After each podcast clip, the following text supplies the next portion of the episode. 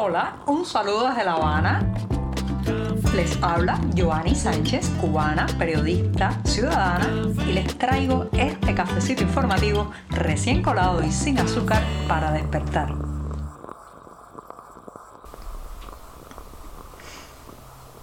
Estoy de vuelta en este lunes 17 de julio de 2023, una jornada en que reinicio la semana informativa en este podcast y que además ha amanecido muy cálida. Hay muchísimo calor en La Habana y hay que cuidarse mucho de las altas temperaturas. Yo estoy aquí con un café ya servido, recién colado y sin una gota de azúcar para darme ese primer sorbito del día y después contarles los temas principales aquí en la isla.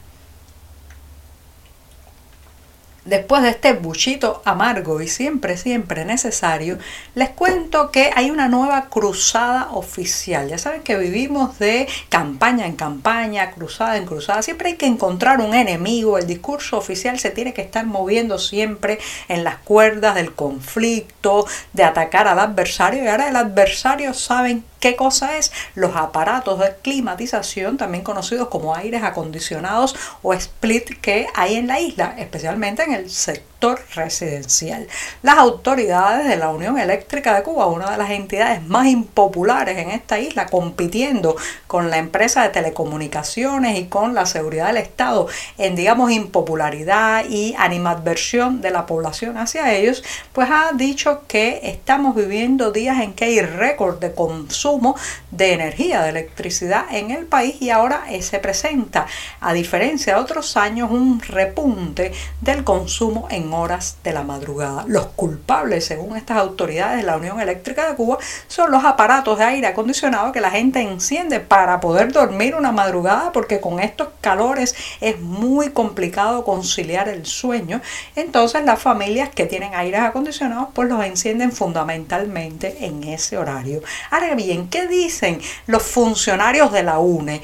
que no se debe encender el aire a ciertas temperaturas, por ejemplo 17, 18, 20 grados, sino que se establece 24 grados como la eh, temperatura que ellos recomiendan. Esta recomendación es entre comillas, porque ya cuando empiezan a hablar así, prácticamente uno se imagina que van a crear una policía nocturna para visitar las habitaciones de las familias y ver en qué, en cuántos grados está colocado el split o aire acondicionado en ese cuarto. Bueno, recomiendan unos 24 grados y achacan, culpan a la gente de los problemas con la electricidad, de los cortes y de los apagones, porque en en el split en la madrugada. Además dicen que han dejado entrar al país muchos de estos aparatos en los últimos años. Recuerden que estos dispositivos estuvieron prohibidos de entrar a la isla a través de la aduana durante décadas y décadas. También no parecen hacer ningún tipo de autocrítica con el hecho de que una vez que han entrado tantos estos aparatos, la Unión Eléctrica de Cuba debió recalcular las expectativas de consumo. Normalmente en muchas naciones ha ocurrido eso, que con el paso de los años pues hay que agregar a el cálculo de consumo eléctrico los nuevos electrodomésticos que se van incorporando a la vida cotidiana, los nuevos dispositivos consumidores de energía. Bueno, pues aquí no, aquí pretenden que se mantengan los mismos números y nos acusan a la población de haber llegado a picos, a récord de consumo, porque nos gusta dormir más frescos que de lo que, lo que no nos corresponde. Así, esa es la nueva cruzada, el nuevo enemigo es ese aparato colocado dentro de las habitaciones que refresca el ambiente. Son los adversarios actuales, son los split, los aire acondicionados y hasta los ventiladores si usted se pone a mirar lo que dicen los funcionarios de la Unión Eléctrica de Cuba. Así que ya sabe, la próxima embestida ya será para quienes tienen estos electrodomésticos. Quienes lamentablemente lo han experimentado dicen que no hay dolor mayor que perder un hijo.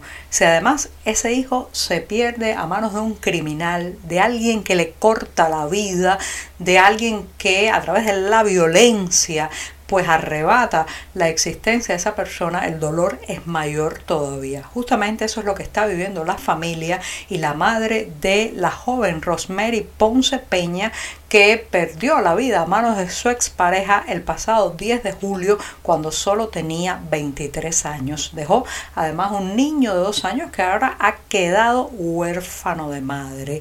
A eso se le añade al dolor de la familia, de la madre, de la tía de Rosemary Ponce Peña, se le añade que ahora la familia está encerrada y temerosa en su casa de Wines, en la provincia de Mayabeque, porque el asesino que se ha dado a la fuga y no ha sido atrapado todavía por la policía, ha jurado y perjurado que los va a matar a todos. Para colmo, este hombre es alguien muy conectado con la policía local, se le conoce como chivato, soplón, colaborador de eh, los uniformados de la zona, entregando información a cambio de protección y también, digamos, de vista gorda para que él pudiera hacer no solamente sus negocios informales, sino mantener el acoso y la violencia doméstica contra Rosemary Ponce Peña, una violencia que finalmente le costó la vida el 10 de julio. Y yo me pregunto, en un país donde cada 100 metros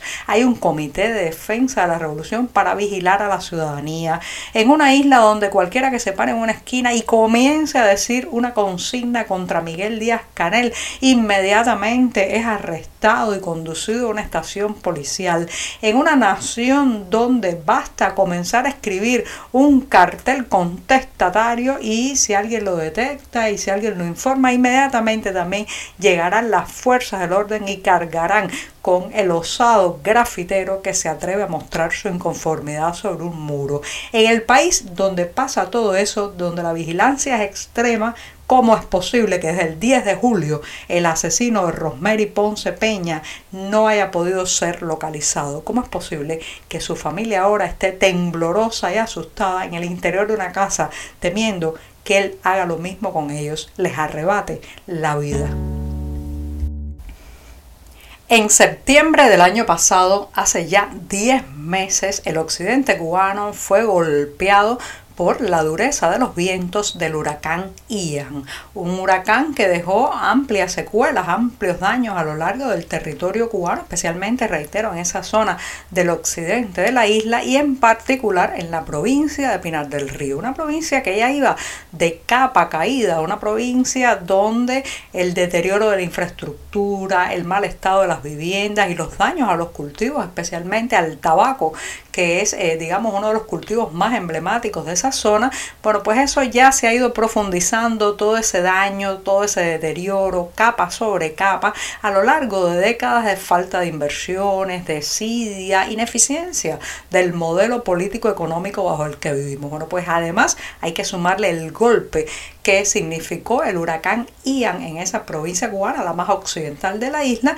y 10 meses después solo se han recuperado, restaurado el 32% de las viviendas dañadas. Usted se imagina que su casa quedó sin techo, las paredes se cayeron y usted lleva 10 meses esperando para tener los recursos, los materiales y también para recibir ayudas de brigadas estatales que le puedan ayudar a levantar de nuevo su vivienda. Que imagínense el desespero, la angustia, las molestias y la precariedad de la vida de esas personas. Bueno, pues solo el 32% de aquellas casas que Ian eh, destruyó total o parcialmente han podido recuperarse 10 meses después de que sus vientos azotaran a Pinar del Río.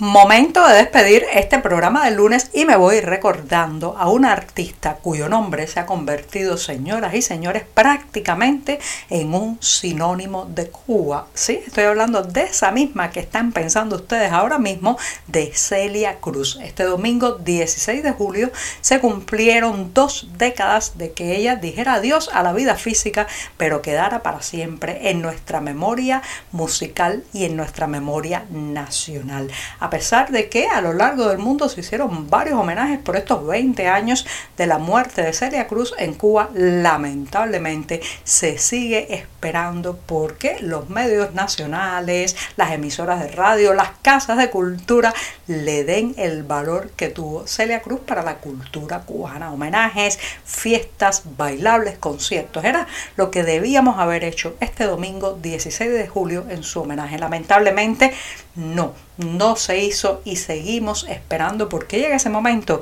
que se pueda decir su nombre alto y claro en los escenarios cubanos. Y con esto sí, me despido. Hasta mañana martes. Muchas gracias.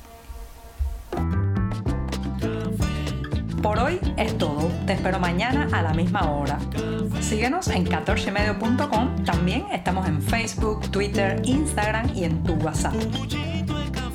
No olvides, claro está, compartir nuestro cafecito informativo con tus amigos.